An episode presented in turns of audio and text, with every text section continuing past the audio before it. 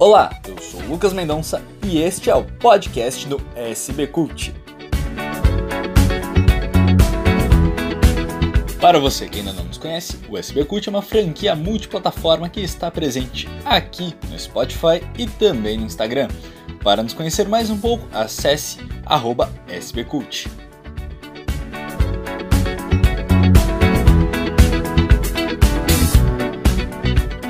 E hoje, segundo episódio, conversaremos com o psicólogo Ricardo Pereira, que irá nos contar um pouco sobre a visão da psicologia sobre o que é a fé.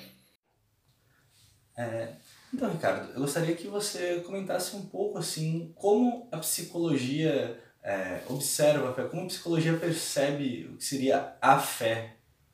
Uhum. A fé? Isso. A fé em que sentido? Você... A fé no sentido de manifestação é, das religiosidades, né? Tipo, como não digo só especificamente as religiões enquanto instituições, mas é, as crendices populares. É, como é que posso formular essa, melhor essa pergunta? É, como a psicologia percebe o que seria a fé para a psicologia? Talvez seria melhor a pergunta. O que, que seria a fé para a psicologia? Isso. Ah, bom, uh, primeiramente, assim, é interessante, né, quando você me pergunta, assim, o que, seria fé para a psicologia, né? Uh, eu não poderia falar por toda a psicologia, né? Então, claro, eu então, enquanto psicólogo, eu represento, sim, uma categoria profissional, científica profissional, que seria a psicologia, né?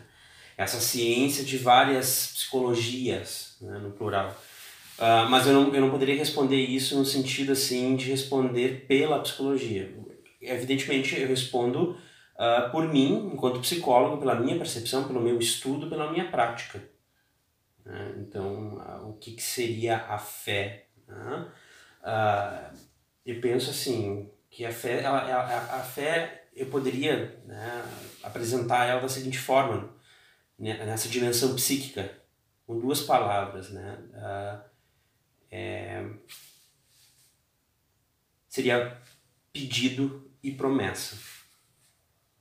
Então, se a gente pensar assim, né, de que forma as pessoas exercem a fé ou exercem a religião é uma coisa, e de como isso se organiza psiquicamente, né, na vida mental do sujeito seria de uma outra forma. Então, por exemplo, assim, a gente pode pensar a fé no casamento como algo de uma engenharia social, onde o casamento ele ocupa um lugar de destaque dentro de uma comunidade religiosa e uh, tem ritos para que isso se concretize. Né? Então, o rito do casamento, o rito do batismo, né? o rito da primeira comunhão, na questão do, dos, dos católicos, né? da confirmação na questão dos evangélicos luteranos, né? pegando essas duas religiões assim, talvez mais, mais expoentes, mais conhecidas, né? Ou a questão de um passe, a questão de uma sessão né, espírita ou né, de, de umbanda, candomblé. Então, assim, a gente pode pensar a, de como a, a fé se apresenta para o sujeito no sentido de que o, o que o outro demanda para ele, o que, que um padre, um pastor, né, um pai de santo demanda do sujeito que busca uhum. a, a religião mas a gente também tem que pensar de que forma o sujeito, de maneira íntima, subjetiva, eu digo silenciosa, no sentido de que, de que forma nós conversamos com a nossa consciência. Ah, então, se a gente pensar numa questão de oração, né? que, que funcionamento psíquico está presente dentro uh, de um exercício de oração. Por isso que eu te falei no começo, pedido e promessa. Né? Então, quando a gente pede a uma entidade superior, quando a gente é, promete algo a uma entidade superior, ou quando né, uma entidade religiosa superior uh, já vem com signo de promessa. Ou seja, este santo promete tal coisa. Tá? Bom, isso revela que o ser humano tem algo uh, muito interessante, muito visceral, que é o sentimento de falta aquilo que nos falta, né? Então eu penso assim, a fé ela vem justamente eu penso dessa forma, né, enquanto psicólogo, enquanto profissional, que a fé ela vem justamente daquele sentimento de falta, de vazio que muitas vezes o sujeito experimenta em determinado momento da sua existência, que pode é, causar grande, grande sofrimento ou grande libertação, grande redenção. Então eu penso que a fé ela opera nesse sentido, do, né, daquela necessidade que nós temos de pedir algo, daquela necessidade que a gente tem de estar vinculado a uma, a uma sensação, estar vinculado a uma possibilidade de libertação, de liberdade, de êxtase. Então assim, ó, é, é, é nesse sentido assim de que a, a fé ela opera justamente através a, dessa necessidade que a gente tem de estar é, ligado a uma promessa, ligado a um pedido, por aí. É, e, bom, eu não sei se, acredito que você tenha ouvido relatos de pessoas que defendem, né, que, ah, por conta da minha fé eu melhorei, por conta da minha fé eu pude ser curado. Você acredita que a fé de uma pessoa pode de fato auxiliar em um tratamento, seja ele psicológico ou em qualquer área, na verdade? Você acredita que é, a fé tenha, possa atuar na mente de uma pessoa de forma que realmente possa auxiliá-la a se tratar? Sim, eu acredito que sim. Eu acredito que a fé ela pode auxiliar. Eu acho que isso abre uma discussão muito interessante porque é, é evidente, a gente vai se perguntar, tá, mas o que é fé? Ou né, se Deus existe ou não existe? Uma, uma pergunta talvez muito batida pela filosofia, né? Uh, que talvez não faça tanto sentido hoje, no nosso momento que, de sociedade, né, essa questão contemporânea, mas num outro momento isso ocupou muito né, o pensamento é, de, de grandes figuras, principalmente dessa questão né, da, da, da filosofia ocidental. Mas eu acredito que sim, eu acredito que a fé ela possa contribuir para o tratamento. Agora, uh, não é uma questão assim, simplesmente de achar que contribui, acreditar que contribui porque ah, é algo bom, né? religião é algo bom. Uh, eu acho que é, cientificamente, né? quando eu digo cientificamente, né? nessa dimensão da psicologia, né? Uh, enquanto ciência, a gente também tem que pensar assim, ó, o que é doença, é, que, tipo, que, que tipo de doença que é, né? E de que forma essa doença ou esse estado de não saúde ele, ele afeta o sujeito, ele enfraquece o sujeito, ele fragiliza o sujeito. Então, assim, uma coisa é pensar na, na, naquela, naquela pessoa que está né, com câncer. Então, assim, de que forma a fé vai operar nessa pessoa, de que forma a pessoa vai uh, encarar a morte. Porque se a gente está falando de fé e religião, divindade, a gente também está falando de morte. E aí, muitas vezes, essa coisa assim da explicação diante da morte, vem aquele sentimento de falta e aí vem a questão do pedido da promessa. Então, uh, como eu te falei, então, uh, se a gente vai pensar assim, que uma crença, um sentimento de fé, que conforte o sujeito, contribui para o tratamento dele, a gente também tem que pensar que tipo de doença está afetando ele. Então, uma coisa seria uma doença da ordem biomédica, uma doença crônica, é, uma crise aguda. Uma outra coisa é pensar também na doença enquanto psicopatológica, uma doença da ordem psíquica, que, que não correspondem muitas vezes aos critérios biomédicos. Né? Eu gosto muito de pensar nessa ideia, nessa ideia assim, de, de doença, né? como um estado, assim, né? ou a cura, como um estado de não, é, não doença. O que, que é cura? É você estar num estado de não doença. Ou seja, o sujeito era saudável, passa a estar doente, ele passa por um tratamento, ele é curado. Ou seja, ele retorna a um estado anterior à doença, um estado de não doença. E aí a gente tem que pensar também na questão das sequelas, né, dos efeitos colaterais do tratamento, isso no sentido biomédico. Agora, para você ver como é complexa essa questão da psicopatologia, das doenças psicológicas, né? Um trauma, né? uma experiência traumática na vida de um sujeito, né? Uh, que vai marcar a existência dele de tal forma que ele possa adquirir, por exemplo, assim, uma síndrome do pânico, um transtorno de ansiedade, né? um transtorno de personalidade. Como que a gente pode pensar o, a, o, conceito de cura se não tem como a gente voltar no tempo? Né? Ou um estado de não doença? Então, né, você vê como essa questão ela é complexa mesmo, Lucas, porque eu penso que a fé ela ajuda sim no tratamento. Eu tenho muitos pacientes que por vezes falam aqui no consultório, uh, ah, eu fiz uma oração, eu fui no centro espírita, eu fui na igreja, fiz um pedido, né? E a questão de eles acreditarem nisso é algo que fortalece eles, fortalece o psiquismo deles. Por quê? Porque muitas vezes a gente pode pensar que se uma crença, uma promessa fortalece o sujeito, o que, que enfraquece ele? Um pensamento negativo, um pensamento desastroso, né?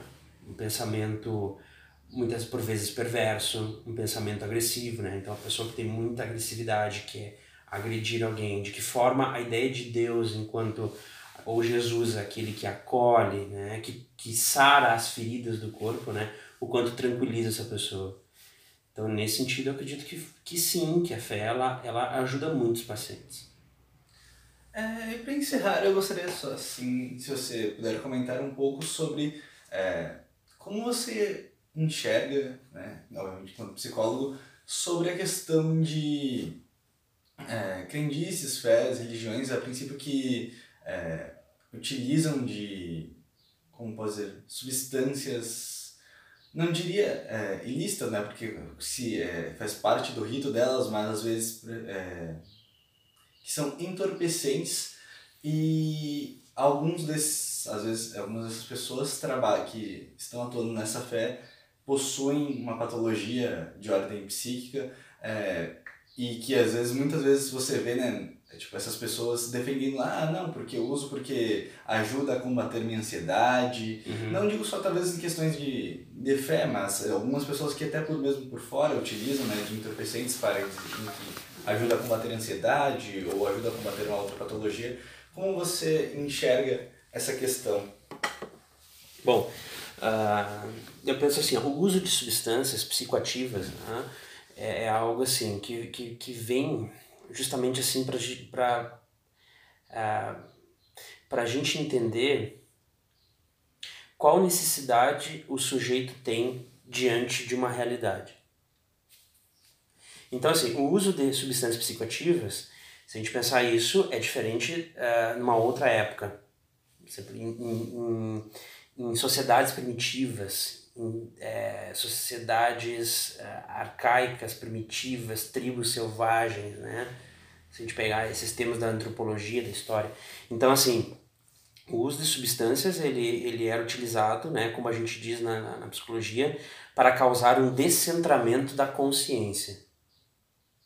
Um descentramento da consciência. Ou seja, a, aquilo que estaria para além da consciência para além da nossa capacidade perceptiva né, real. E aí, claro, aí entra a discussão assim do que é o real, o que é a consciência, o porquê, por exemplo, durante por muito tempo assim, né, se estudou a questão do, do inconsciente e hoje talvez isso não está tão em moda, ou isso fica numa questão assim muito mais astrológica, mística, né, aquilo que é inconsciente. Uh, bom, Uh, primeiramente, assim, a consciência ela, ela é limitada, ela é limitada no sentido que a gente não pode lembrar de tudo o que a gente viveu. Seria, né, seria da ordem do impossível a gente lembrar neste momento tudo que a gente viveu. Então tem aquela questão da experiência, tem aquela questão da memória imediata, da memória a longo prazo. Né? Então, assim, uh, o que eu penso, né, muitas vezes, é que as pessoas que, que praticam algum tipo né, de, de, de religião, de culto religioso, de ritual, onde está presente né, a substância psicoativa, elas estão buscando esse descentramento, elas estão buscando uma experiência da ordem transcendental, da, da ordem da qual é, elas perderiam o controle. Né?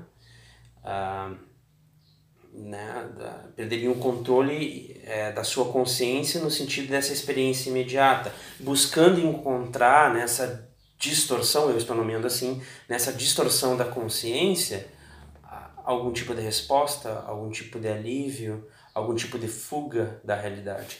Porque a gente também tem que, tem que é, levar em consideração que a realidade, muitas vezes, ela é, como se diz assim, nua e crua, ela é cinza demais.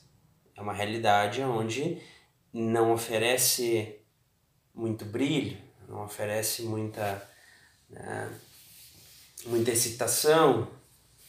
Então eu penso assim que é uma forma de buscar um descentramento da consciência. Agora, o que eu acho que nos, nos, nos difere muito das sociedades primitivas é que mesmo no uso de uma substância psicoativa, numa sociedade primitiva, haviam é, pessoas é, que a gente poderia nomear como um sacerdote que estaria organizando esse ritual como, a, como aquele que estaria balizando esse dissentamento. Ou seja, se a gente pensar num rito religioso onde tem uma substância presente, não são todos que fazem uso da substância. Em alguns casos, há sim, há sim é uma situação em que todos fazem uso da substância, mas se a gente olhar mais de perto, algumas pessoas de, que estão nesse, presentes nesse ritual não fazem uso da substância. Por quê? Porque eles estão ali balizando a experiência daqueles que estão usando a substância, que estão é, experienciando essa, esse, descentramento da consciência. Uh, já nesse sentido, ele é diferente da fé. Essa experiência, sim, ela, a experiência de uma substância psicoativa ela é, ela é diferente da, da, da fé. Né? Eu acho que a questão aí ela já é de uma, de uma ordem diferente. Né? Claro, uh, eu já estava esquecendo, você falou da questão também do, de algumas pessoas que teriam predisposição, isso? a uma, uma psicopatologia? Isso, e acabariam fazendo o consumo, né? Algumas pessoas que durante esses ritos, né, já possuem uma predisposição ou possuem a patologia, e como isso às vezes pode afetar ou atrapalhar no tratamento dela, porque às vezes ela, pela ordem da fé, ela acredita que aquela substância pode ajudá-la, mas ao mesmo tempo é, aquilo pode virar prejudicado de alguma maneira? Eu acho que, eu acho que a tua pergunta, assim, ela é deveras importante, Lucas, por quê? Porque você, você se refere, assim, a pessoa já tem uma predisposição a uma doença psicológica. Por que isso, né? Porque se entende, assim, de que a, uma experiência com uma, substância psicoativa dentro de um culto religioso, ela pode acabar muito mal. Talvez foi isso que você quis dizer. Isso, isso. E aí, por quê? Porque tem uma predisposição anterior a isso, ou seja, da estrutura psíquica da pessoa. Ou seja, talvez numa, numa outra nomenclatura seria aquela viagem ruim que o usuário de substância, né, o, o socialmente, né, comumente taxado como viciado, experimentaria, né? Aquela viagem ruim, né? Deu uma, deu uma bad nele por causa disso, né? Então, assim, ó, uh, sim, é, a, a estrutura psicológica de cada sujeito né, vai determinar de que forma ele vai passar por uma experiência.